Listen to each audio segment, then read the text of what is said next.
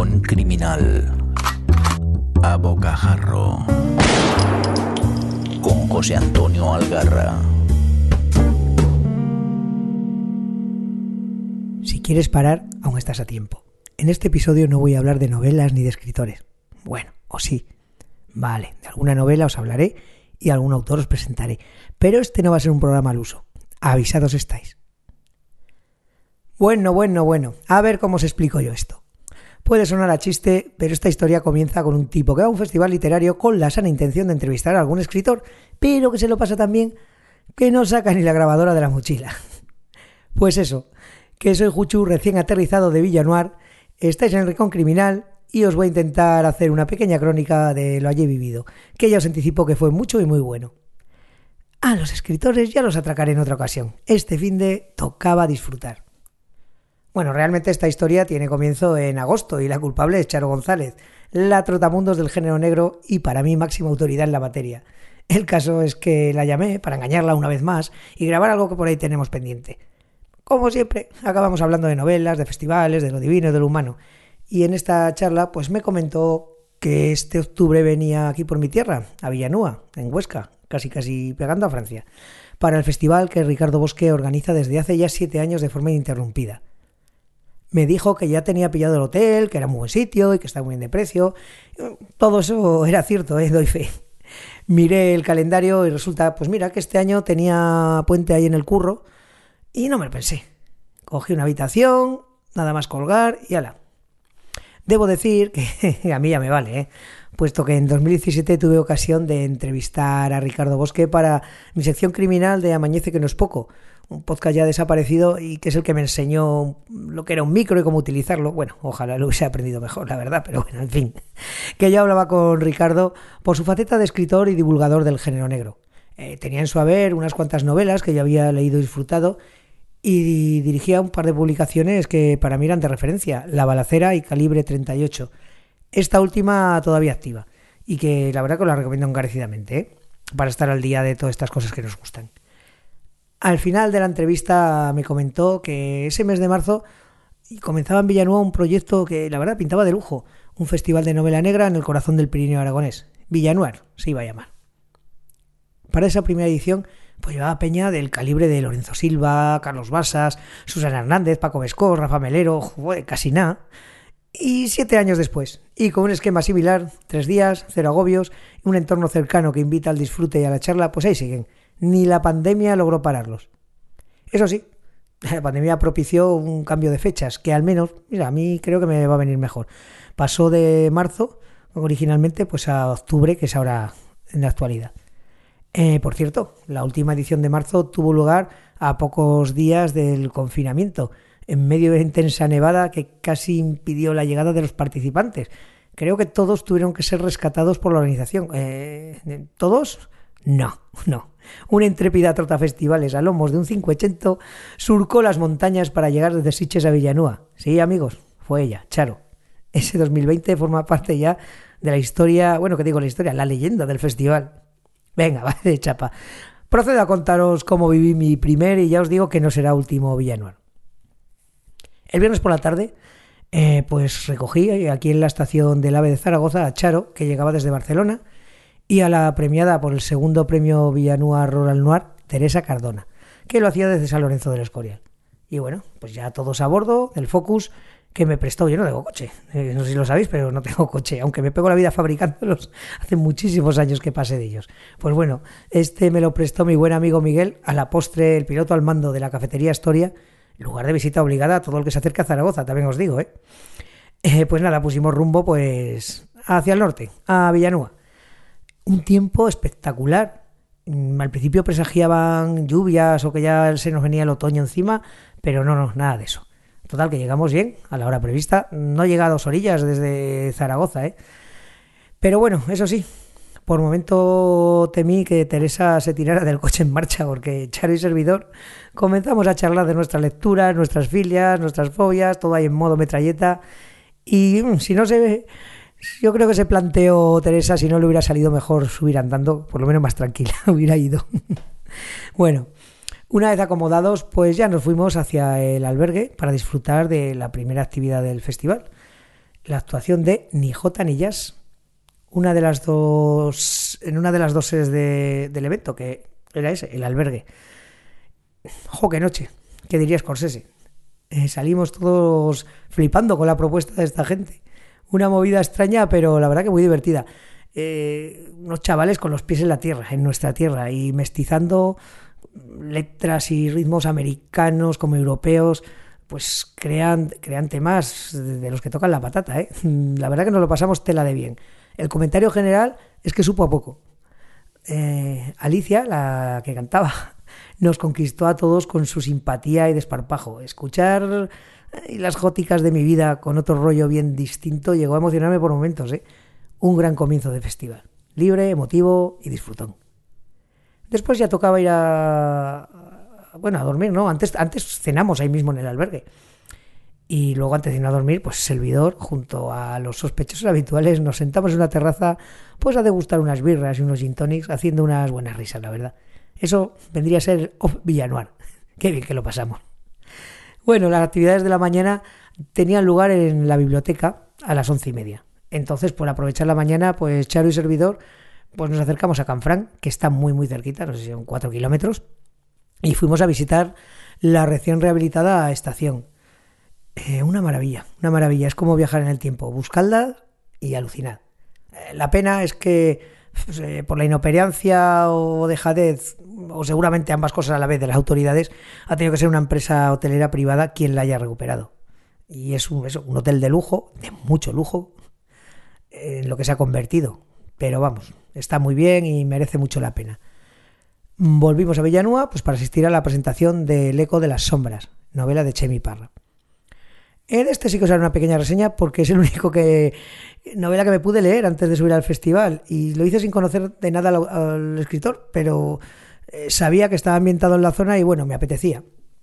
Mm, antes os comento que, según nos dijo Ricardo Bosque, en Villanueva no se hacían presentaciones de libros, pero que existe una excepción precisamente pues por eso, por la localización de la novela. Eh, bueno, pues con la intervención de la concejal, la concejala de Cultura Ana Chávez, pues se abrió el melón literario de la jornada. Tomó el testigo Ricardo Bosque para charlar con el autor en una biblioteca que estaba abarrotada, para flipar. Es, es que Villanueva es un pueblo es muy pequeñito, no, sé, no llega a, a 500 personas allí, empadronadas, creo que, me comentaron. Y no, no veáis la de gente que había por ahí. Bueno, fue una presentación de lo más animada divertida, con muchas anécdotas, eh, algunas pinceladas sobre la novela. Eh, Chemi Parra no es de la zona, es bilbaíno, pero conoce muy bien el Pirineo y eso se nota. Es guionista, actor, monologuista. Eh, fijo que habéis visto algún, algún trabajo suyo, pues entre las series en las que ha trabajado, pues hay algunas tan populares como Águila Roja, Los Serrano, Siete Vidas, el comisario. Además, eh, presentó un programa en ETV2 llamado Más Humor y participaba habitualmente en, la, en Paramount Comedy. Eh, también ha hecho teatro, bueno, en fin, que solo le falta montar en globo y seguramente eso lo haya hecho también. Eh, lo dicho, la presentación fue genial, luego se inflaba a firmar libros. La novela, la novela es un thriller rural que, como os he dicho, pues está ambientado pues en Jaca y alrededores. Bueno, voy a intentar, como siempre, contaros lo menos posible de la trama. bueno, tiene un comienzo muy potente. Como el propio Chimi dijo, eh, todo nace de una imagen que le vino a la cabeza. Una tarde desapacible, lluviosa, una mujer que se dirige al telesilla que sube a un lago y pese a las advertencias que le hace el pister con el cual tiene unas palabras que le dice que esto no es buena idea, que fíjate tú, pues bueno, ella se sube, pero no baja. Y esa es la premisa sobre la que Chemi teje su historia. Una historia bastante coral, porque aunque el protagonista principal es el Cabo Ventura, un instructor del GRAIM, que es el grupo de rescate especial de intervención en montaña, que tiene sede en Jaca. En la novela pues tenemos muchos personajes que entran y salen a escena y van tejiendo una trama que a ratos, a ratos un poco liosa, pero que te mantiene siempre en vilo por la potencia, sobre todo de sus, de sus protagonistas. Y personas, bueno, protagonistas y personajes secundarios que están por allí. Es un thriller muy, muy atmosférico porque te envuelve en una movida que no acabas de entender porque estás tan desconcertado como todos los que están implicados. No sabes exactamente nunca qué pensar, porque tampoco sabes lo que ha pasado exactamente, o si ha pasado algo. Y eso hace que vayas avanzando en el libro que te enganches, ¿no? Porque dices, a ver, a ver, a ver. Se nota, se nota, se nota que Chemi curra en lo audiovisual, porque es todo bastante cinematográfico. Lo vas viendo a la vez que lo lees. Y la verdad crea algunas situaciones bastante tensas que no os voy a contar entre los personajes, que son dignas pues, de una buena peli de suspense. Otra cosa que me gustó, y que se lo comenté al escritor, es lo potente de sus personajes femeninos. Aunque Ventura, digamos que sería el protagonista central, ellas son decisivas en el desarrollo de la historia. No todas te van a caer bien, pero están muy bien construidos sus personajes, sus motivaciones y el porqué de sus acciones. Tiene también un toquecillo fantástico, que aunque eso en principio es algo que a mí no me suele gustar, aquí es tan leve que, lo perdono. No, no es importante la trama, aunque sí que lo es en lo que le pasa o lo que siente alguno de los protagonistas. Se nota la carencia del conocimiento que el escritor tiene por la zona. Eh, toda novela es un paseo por el valle que molará mucho a los que lo conocen y despertará la ganas de hacerlo a los que no.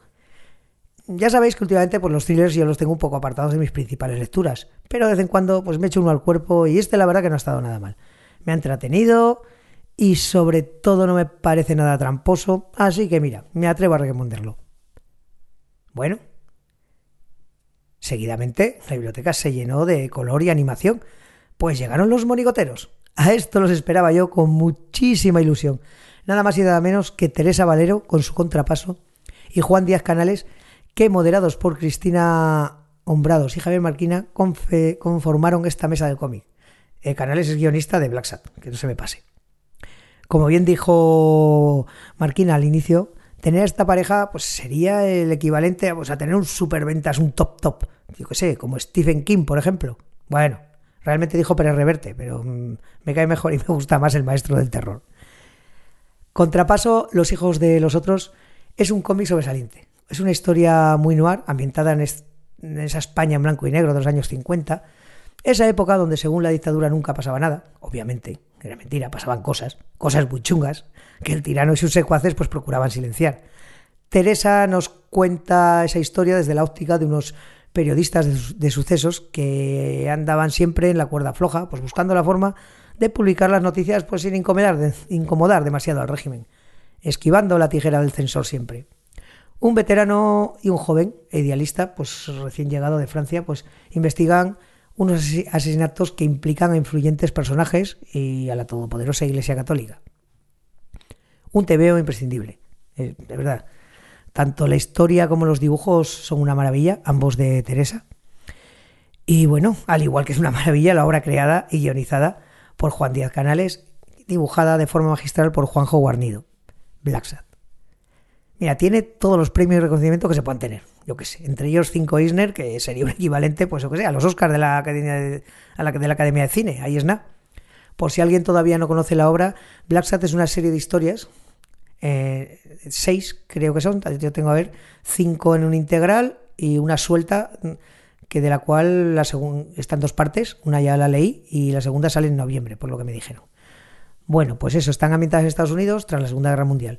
Presenta pues, la clásica historia de detectives, con sus gasters, sus mujeres fatales, tugurios, jazz, humo, con la particularidad de que todos sus personajes son personas antropomórficas.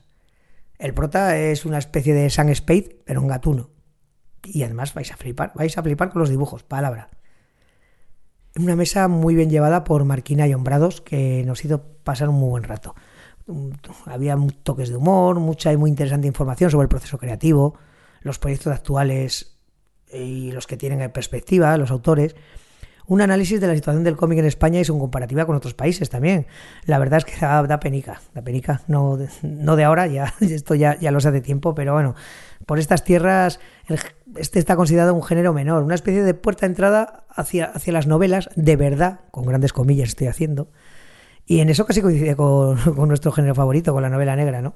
En fin, da envidia el tratamiento tan diferente que se le da en nuestra vecina Francia. Pues allí, por ejemplo, los festivales dedicados al cómic son multitudinarios y las ventas enormes. Otra coincidencia con el género negro. Hay un gran respeto por él, la verdad. Como ejemplo, pues puso el tema de las listas de ventas. Allí, por ejemplo, se, se, publica una lista única. Hay novelas y cómics, van en la misma lista y se puede comprobar el tirón de estos últimos. Aquí se hacen listas separadas, cuando si se fueran juntas seguramente el resultado sorprendería a muchos. Supongo que son políticas de las editoriales. En fin, el aprecio por la cultura y sus diferencias entre España y otros países. Al terminar, pues siguió la habitual firma de ejemplares y fue la leche. Con qué cariño y mimo los autores nos trataron. O sea, ya te digo, el ambiente que, además era más familiar, a más no poder, y donde a la vez que firmaban, y cuando digo firmar, quiero decir regalarnos una serie de dibujos que, hacían aún más grandes nuestros tebeos.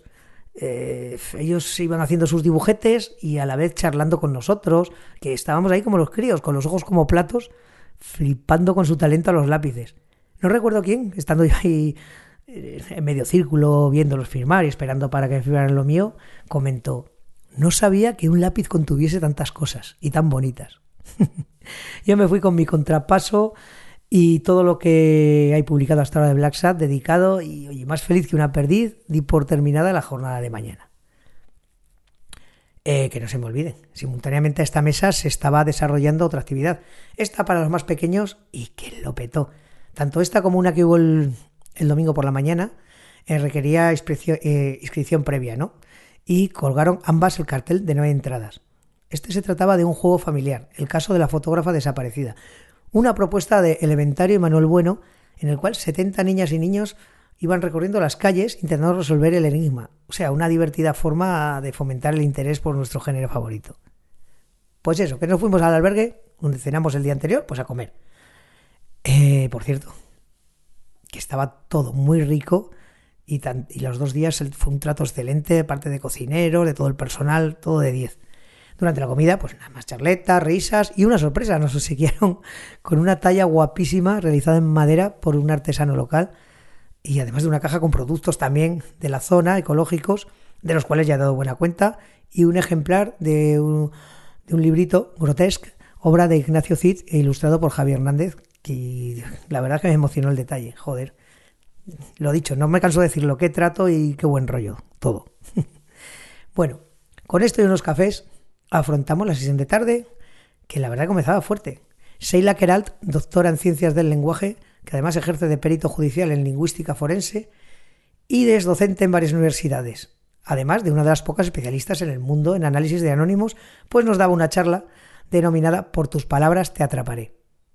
Había mucha expectación por esta charla, al menos yo la esperaba con ganas, ¿eh? había oído hablar de ella y, oye, no defraudó para nada. En ella Sheila nos explicó apoyada en casos reales la importancia del lenguaje, de la sintaxis en la resolución de crímenes. Vimos ejemplos como el de Luna Bomber, otro que seguramente los oyentes más talluditos recordaréis, el secuestro y asesinato de Anabel Segura, el más reciente de la Guardia Urbana, sí, ese de la serie de Netflix, y algunos otros muy interesantes.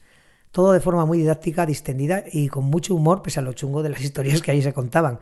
Aprendimos un montón sobre la importante labor de estos profesionales como un texto de WhatsApp, una carta o una llamada o una grabación puede ayudarles a dirigir a la policía en la dirección correcta. Fascinante.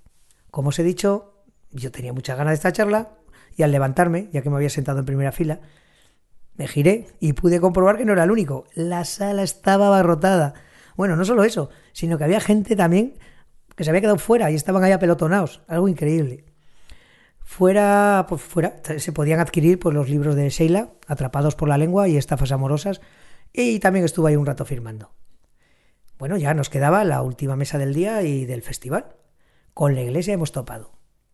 Mesa dirigida por Rita Biografita, que charló con Teresa Cardona, Noelia Lorenzo y Salva Alemani sobre la relación de la religión, la iglesia y las sectas con el género noir así en general y bueno, con algunas de sus novelas. Otro lleno en la sala. Otra mesa interesantísima. Muy bien conducida, llena de anécdotas y algunas consideraciones sobre el juego que da la Iglesia en la literatura de género criminal. Por mencionar un poco de cada novela, que ya os he dicho no he leído, pero no tardaré. Bueno, de hecho, Laxus de Salva Alemani ya la he comenzado y las otras dos pues las he puesto ahí arriba en mi pila, dependientes. A ver, Teresa tiene una serie de novelas protagonizadas por una pareja de guardias civiles, Blecker y Cano, y bueno, acaba de publicar la tercera entrega ahora mismo, La carne del cisne. Están ambientadas en San Lorenzo del Escorial y por lo que escuché, en una de ellas pues hay una monja asesinada. Creo que la talla que se le dio con el premio hace referencia a ese hecho. No estoy seguro, ¿eh? porque ya os he dicho que no lo he leído. Salva Alemani, en Laxus, nos cuenta una historia que transcurre en el barrio de Nazaret, en Valencia. Un barrio pues, condenado a la marginación, desde el momento en que le cerraron la salida al mar con el puerto y por detrás una autovía. Entonces nos dijo que está basado en una delirante historia real que el propio escritor conoció de primera mano. Un sacerdote mm, detenido por traficar con drogas y armas, pero que hacía una gran labor social en el barrio. No voy a decir más, pero a mí se me cayó la mandíbula al suelo con, lo que nos estaba contando Salva. Y me dije, esto lo tienes que leer en cuanto vuelvas a Zaragoza. Y bueno, en ello estoy. Para concluir, Noelia Lorenzo eh, traía su Blanco Inmaculado, novela que también me llamó la atención por su temática inspirada también en una hecho real, la de las sectas, fenómeno que yo, la verdad, tenía bastante olvidado, pero por lo que se ve, eh, funciona plenamente todavía entre nosotros. Pues bien, su novela se centra en la resolución de un crimen dentro de una de esas sectas y con las dificultades que, conlleva investigar en un entorno tan hermético y muchas veces tan incomprensible para, para nosotros, ¿no? para el resto de la población. Pues bueno, después de esta buena charla, tarde de charlas, llegó el momento, el momento grande, la entrega del galardón Villanúa Rural Noir a Teresa Cardona por la anteriormente mencionada saga Blecker y Cano ambientada en San Lorenzo del Escorial. Se le hizo entrega de un cuchillo realizado por el escultor jacetano Pablo Valdevira y que es una réplica pues, de los cuchillos de faja aragonesa que se portaban en el siglo XIX. Además, lleva en la hoja escrita una frase extraída de una de sus novelas. Vamos, un lujazo de, un lujazo de premio. Y nada, un rato más de firmas, y ya vamos con el cierre del sábado. Ay, debo decir que me encantó la presencia de la Librería General de Jaca ahí todo el día en el exterior de las charlas y que hizo posible a los asistentes pues poder hacerse con algunos de los libros de todos eh, que allí habrían participado. La verdad que eso está es un detallazo. Yo me volví con unos cuantos y algún otro anotado que ya pillaré por aquí. Y la cosa no pudo terminar mejor, con un experimento delirante y divertidísimo que nos trajeron Miriam Stoliski Israel Chaparro y Daniel Sancho, este último nos aseguró que nunca había estado en Tailandia. Lo pasamos teta, con su performance en la cual hubo humor en forma de monólogos, poesía de la mano de Miriam y mucho buen rollo. Todo ello sin olvidar el noir, que es lo que nos lleva hasta allí. Y con la sonrisa pintada en la cara, nos fuimos a cerrar el día a un restaurante que estaba casi enfrente del albergue. Es que aquí está todo cerca. ¡Qué maravilla! Donde para variar se nos trató de lujo y seguimos con la cháchara, eh, un no parar. Después ya muchas despedidas, abrazos, risas, bueno, como imagináis, servidor y unos pocos rematamos con el off Villanuar en la terraza de la noche anterior, aunque esta vez un pelín más abrigado, porque el otoño ahí sí que empezaba ya a asomar la patita. Una vez más, pues Ricardo Bosque me acercó al hotel y allí me despedí de él hasta el próximo año, si las fechas y el curro me lo permiten. La verdad que salí con muchísimas ganas de repetir. Bueno, domingo otro madrugón, recoger a Charo, a Teresa, y a devolverlas a sus respectivos aves de regreso a casa. Qué gran fin de semana. Corto pero intenso. Para terminar, pues os recomiendo, os recomiendo asistir a algún festival o evento que os caiga a mano. Seguramente alguno tendréis cerca. Hay tantos, hay tantos que yo creo que un escritor podría traer al país de festival en festival sin pisar el suelo. Y si es uno de uno de estos así pequeñitos, familiares y de cercanía, mejor que mejor. No me puedo despedir sin dejar constancia de mi más sincero agradecimiento a la organización del festival por, lo, por todo lo que han conseguido a Ricardo Bosque por su cercanía, su empeño en hacer que todos nos sintamos parte del evento. Estaba presente en todas partes, en todo momento. Tremendo anfitrión. A Ana Chávez, pues, concejal de Cultura, por su apuesta por la cultura, también presente durante toda la jornada. A Rita por las risas, a la bibliotecaria, entre otras muchas cosas, Miriam Stoliski. Y, joder, con Peña sí da gusto, ¿eh? Y bueno, y a todos los ponentes allí, por, también por su cercanía y su simpatía. Y se les notaba, se les notaba a gusto a Charo porque sí, y además me presentó a dos trotafestivales con los que me los pasé muy bien, Ana y Urbano, que por cierto este último se ha pasado al lado oscuro y ha publicado una novela, Serenata de Grillos. Habrá que leerla, digo yo. Gracias a todos vosotros por seguir al otro lado aguantando mis turras y por los comentarios que me dejáis pues, en iVoox, en el blog o en cualquier otro medio. Ya sabéis que me encanta hablar con vosotros se me olvida, que no, no, que no se me olvide, el señor Mirindo, que es quien hace que, todo llegue en, perfectas condiciones a vuestros oídos. Ya sabéis que me podéis encontrar en sons.red barra Rincón Criminal, en Apple Podcast, Evox, Spotify, etc, en cualquiera de mis bares favoritos. Ah, y también andamos, andamos unos cuantos, como no me canso de repetir, en el grupo del Rincón Criminal de Telegram. Pasaos sin llamar, ahí solo hablamos de libros. Un saludo y hasta la próxima. Hasta aquí esta edición de El Rincón Criminal, un podcast alojado en Sons, red de podcast. Encuentra mucha más información de este episodio en nuestra página web, sons.red barra Rincón Criminal. y descubre muchos más podcasts en sons.red.